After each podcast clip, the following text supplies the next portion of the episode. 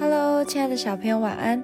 今天小恩姐姐睡前祷告的主题是圣灵的能力。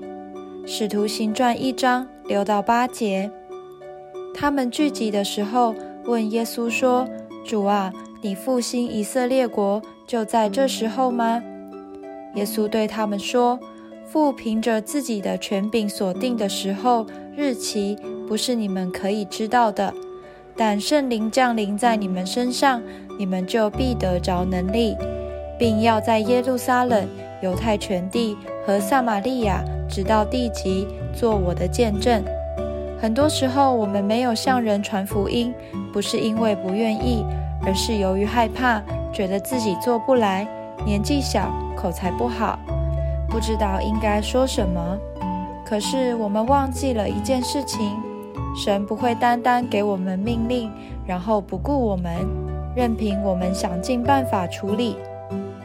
相反的，他会赐下足够的能力，让我们能够遵行他的命令。从前，耶稣的门徒大多是没有受过什么教育的人，譬如彼得和约翰。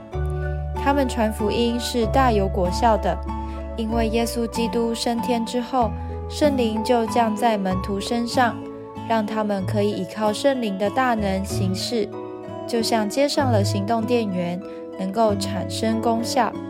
耶稣的应许很美好，领受圣灵，得到能力，福音传到地极，我们都有这样的能力去完成福音的使命，只要我们愿意去做。就可以经历圣灵的大能。